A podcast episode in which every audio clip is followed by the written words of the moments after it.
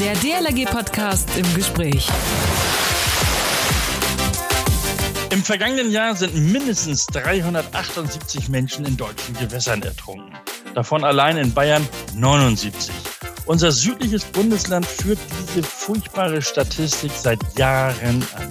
Warum ist das so? Wieso ertrinken in Bayern jedes Jahr so viele Menschen?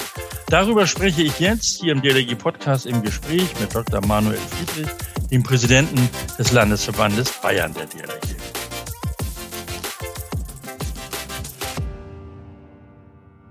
Moin, hallo, Servus, Grüß Gott und auch mein schlichtes Tag. Mein Name ist Achim Wiese. Es ist Sonnabend. Wie sollte es anders sein? Ich sitze im DLG-Studio. Euer Platz, wo auch immer auf dieser Welt, ist völlig egal. Hauptsache, ihr habt die Kopfhörer auf dem Kopf beziehungsweise diesen Stöpsel im Ohr und hört uns, weil ihr uns nämlich abonniert habt bei iTunes, Spotify und Co beziehungsweise euch reingeklickt habt auf die Website dlg.de slash podcast. Vergesst eure Kommentare dort nicht.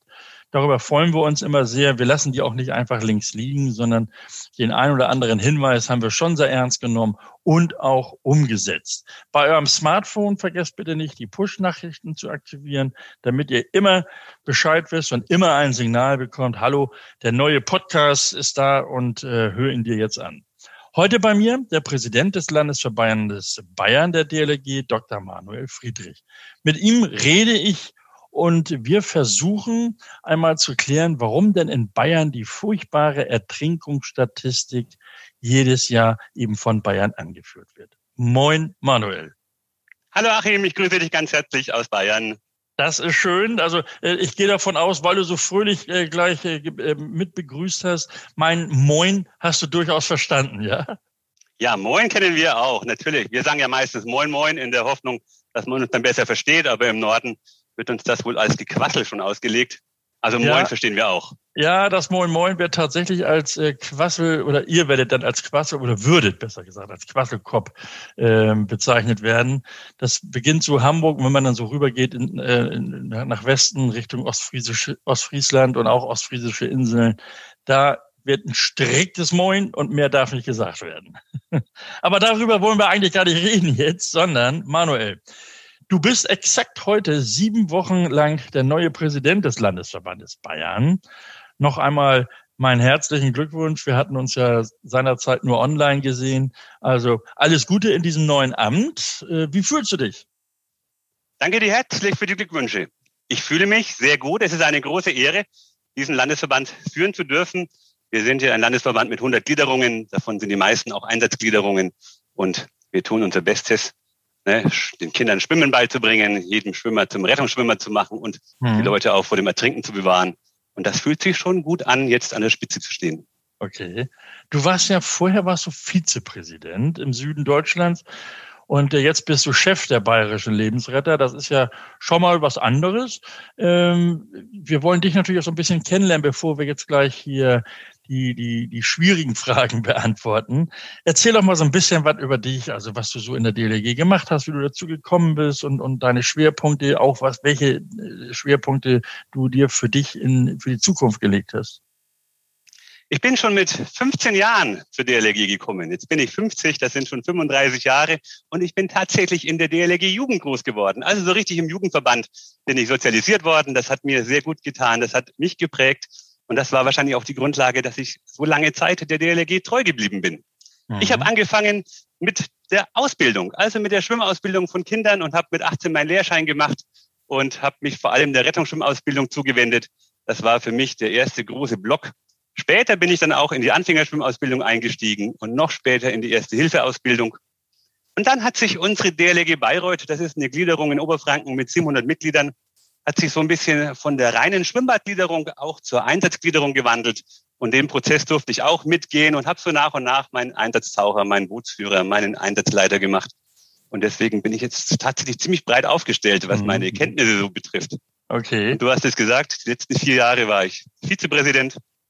Die DLG Bayreuth habe ich tatsächlich auch 13 Jahre geleitet als Vorsitzender. Also das war eine spannende Zeit auch. Okay, ist ja auch eine große Gliederung, ne? ein großer Ortsverband. Unbedingt.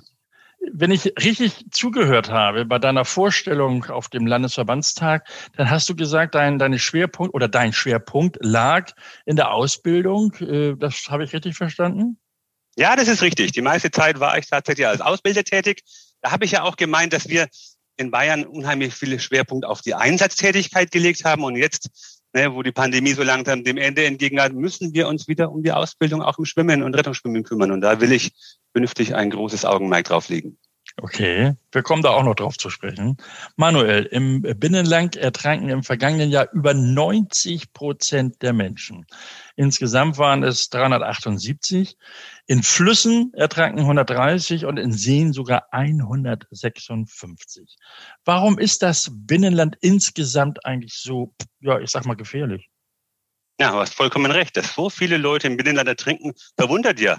Allein wenn ich die Statistik für Bayern anschaue, dass fast ein Viertel der Ertrinkungsfälle aus unserem Bundesland kommt, deutschlandweit, das erschreckt uns ja. Und natürlich versuchen wir das zu analysieren, wo das denn herkommt, was die Ursachen sind. Und ich glaube, es liegt einfach daran, dass wir so viele Freizeitgewässer haben, so viele Badeseen, aber mhm. auch so viele Flüsse, an denen man baden kann. Also die Möglichkeit, Freizeit am Wasser zu machen und dann auch noch in so einer schönen Landschaft, wie wir sie haben, wo die Seen ja wirklich malerisch in der Landschaft liegen, da macht es Spaß, zu jeder Tages- und Nachtzeit das Wasser aufzusuchen. Und das ist auch mitunter gefährlich. Mhm. Und dann, mhm. wenn man das weiß, man, die oberbayerischen Seen kennen ja viele, gell? Äh, aber dass es auch eine mittelfränkische Seenplatte gibt, dass aber auch in den anderen Regierungsbezirken von der Oberpfalz über Oberfranken bis nach Unterfranken praktisch ja. jede Gemeinde einen Badesee hat. Und dass also da Unmengen auch an Personen ihren äh, ja, Feierabend unter der Woche verbringen bei schönem Wetter. Das macht die Sache mitunter eben dann doch ein bisschen gefährlich. Du sagst es, Bayern hat sehr viele, sehr schöne Seen. Wie gefährlicher als all die anderen Seen in Deutschland sind denn die Seen bei euch? Naja, die, die größeren Seen, da ist ja tatsächlich auch das Wetterphänomen etwas, was man nicht unterschätzen darf. Ne, wenn ich, wenn ich tagtäglich in meinem Badesee schwimme und dann kommt doch mal ein bisschen Wind auf, dann kann man schon erkennen, dass sich auch gute Schwimmer auf einmal so schwer tun, noch, noch Fahrt über Grund zu machen, wie man mhm. vielleicht bei euch im Norden sagt. Ne? Ja. Also die, die Kommentare, die überschätzen ihr Können, sind vielleicht zu weit raus und dann wird die Sache brenzlig. Und das sind Leute, die vielleicht jeden Tag ins Wasser gehen und ihre Runden schwimmen. Und dann genügt mal so ein böiger Wind, der relativ schnell auch im Voralpenland kommen kann, um die Sache brenzlig zu machen. Mhm. Spielen da die Alpen auch noch eine Rolle bei den Winden? Das denke ich doch. Also bestimmte Wetterlagen, die wir haben, so genau kenne ich mich nie aus. Ich bin ja selber auch ein Franke, der seinen ah, Dienst immer in den, in den fränkischen Gefilden macht. Aber okay. ich habe den ein oder anderen Sturm am Chiemsee erlebt. Das ja. glaubt man nicht, wie das schönste Wetter innerhalb von zehn Minuten mit anbrausenden Gewittern zu einem Unwetter wird, der wirklich bedrohlich ist. Und dann mhm. sind die mhm. Kameraden wirklich auf dem, auf dem Wasser draußen im Sturm und, und müssen oft retten. Nicht nur die Schwimmer, auch die Segler, die dann draußen sind, ja, dann Hilfe ja. brauchen. Aber auch die, aber, aber auch in den bayerischen Flüssen ertrinken viele Menschen. Wie sind die denn anders gefährlich oder besonders gefährlich? Unbedingt. Vor allem, wenn wir die Flüsse anschauen, die eben auch im Voralpenland sind. Ne? Iller, Lech, Isar Inn, Mangfall, aber auch die Donau. Das mhm. sind ja nun doch ähm, Flüsse, die einfach ein bisschen mehr Gefälle haben als vielleicht so ein gemütlicher Fluss im, im Flachland. Und wenn es dann ein paar Gewitter gibt oder mal ein paar Tage auch Regen gibt, dann führen die so viel Wasser mit, dass Strömungen entstehen können, die, die dann außergewöhnlich sind. Mhm. Und das sind dieses Jahr leider auch schon mehrere Personen ertrunken in, in den Strömungen der Donau, mein, äh, meinetwegen, äh, vor vier Wochen. Das war schon dramatisch, ja. Ja. Können die Bayern denn jetzt schlechter schwimmen als der Rest der Menschen in Deutschland? Nein, auf keinen Fall. ich denke, ich denk, dass wir genauso schlecht schwimmen wie der Rest Deutschlands. Wir müssen ja auch erkennen, dass unsere Schwimmfähigkeit immer schlechter wird. Aber, aber im deutschlandweiten Vergleich würde ich sagen, sind wir mindestens genauso gut. Ja, ähm, viele sagen ja auch, äh, in Bayern wird so viel oder ertrinken so viele Menschen, weil Bayern ja auch touristisch äh, sehr beliebt ist und viele Touristen eben halt auch zu euch kommen. Äh, stimmt das? Ist da was dran, dass so viele Touristen ertrinken? Das sagt man immer. Ich habe mich extra erkundigt. Nein, stimmt gar nicht. Es sind immer die Einheimischen, die ertrinken. Touristen werden wahrscheinlich auch die bewachten Badestrände aufsuchen, die bewachten Badestellen. Ja. Da ist die Gefahr zu ertrinken ja minimal. Nee, es sind tatsächlich die Einheimischen, Die, das heißt, die unterschätzen ja. die Gefahren oder, oder nehmen sie nicht mehr so wahr oder, oder woran mag das liegen? Davon gehe ich aus. Ich habe mir auch die Altersstatistik ja mal angeguckt. Und dann kann man ja daraus versuchen, Rückschlüsse zu ziehen, welche Personengruppen da besonders betroffen sind. Mhm. Und äh, das ist eben vor allem auch der Peak der 50- bis 60-jährigen Männer. Mhm. Und da liegt die Vermutung nahe, dass die vielleicht das ein bisschen, das ein bisschen sich zu leichtsinnig verhalten.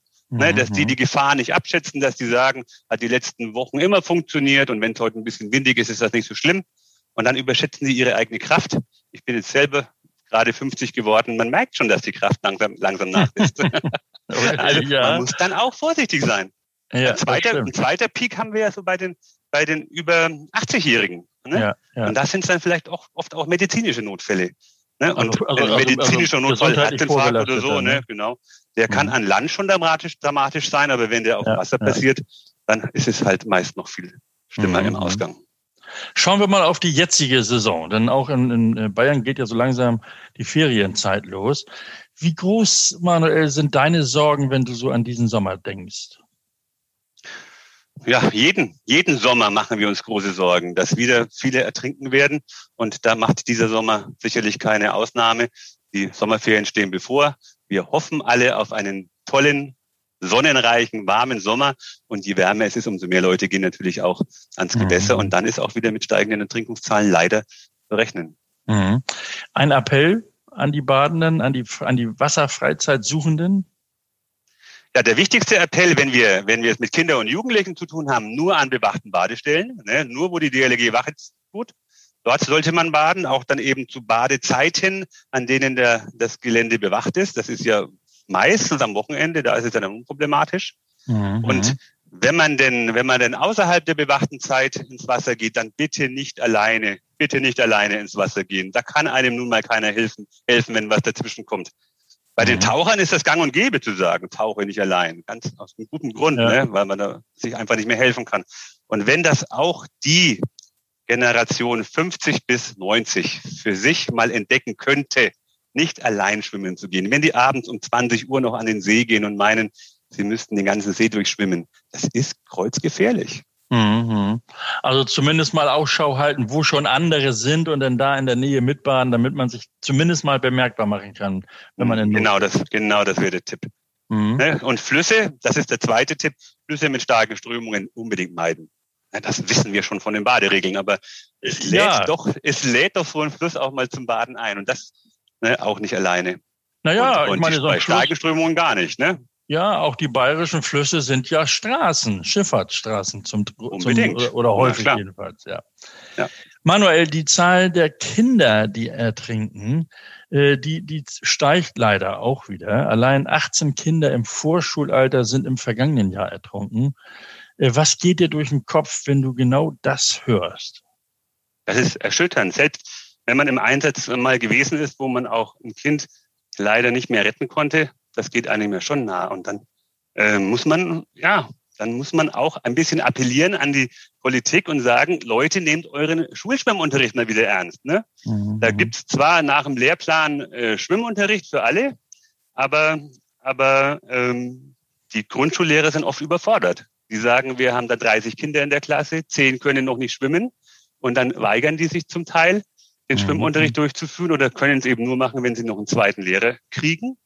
Ne? Das zweite dramatische Problem ist, wenn die Schwimmbäder schließen, wenn Schulen gar keine Möglichkeit mehr haben, innerhalb von 30 Minuten ein Schwimmbad aufzusuchen, ähm, dann fällt der Schwimmunterricht eben aus.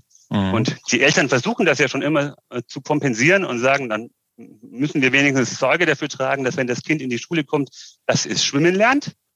Aber auch da fehlt uns ja als DLG oft das Wasser, die Wasserzeit, weil in den mhm. Schwimmbädern wir oft nicht genug Wasserzeiten bekommen, um da Anfängerschwimmausbildung zu machen. Also das könnten wir, ja. glaube ich, politisch sehr gut lösen, dass wir wirklich sagen, wenn jemand in die Schule kommt, spätestens im ersten, im ersten Jahr sollte er doch zum Schwimmer werden, dann wäre schon viel geholfen, um auch den Kindern, die vielleicht vom Elternhaus ja nicht die Möglichkeit haben, dass man mhm. dafür sorgt, schwimmen mhm. zu lernen, dass die alle das Schwimmen lernen. Mhm. Wie, wie groß sind da die Probleme in Bayern? Also, wo du gerade sagst, Bäderschließungen und äh, Schulen mhm. äh, fachfremd werden die Lehrkräfte eingesetzt. Sind die Probleme da in Bayern auch so groß wie bundesweit? Das ist regional sehr, sehr unterschiedlich. Ja. Das kann man, glaube ich, nicht bayernweit sagen. Es gibt sehr viele Regionen, die haben es mittlerweile glücklicherweise begriffen, wie wichtig die Schwimmbäder sind. Und da mhm. stemmt sich mhm. auch die Politik mit aller Macht dagegen, Schwimmbäder zu schließen. Und in anderen Regionen stellen wir fest, dass dieses Bewusstsein noch nicht angekommen ist. Und wir versuchen natürlich da auch Einfluss zu nehmen, dass Hallenbäder, vor allem auch die Hallenbäder eben ja. gerettet werden vor der Schließung. Mhm. Also die, die Schwimmfertigkeit der Kinder lässt ja dramatisch nach. Die Studien belegen das. Die Pandemie, die leistet ja ihren Teil auch noch dazu bei.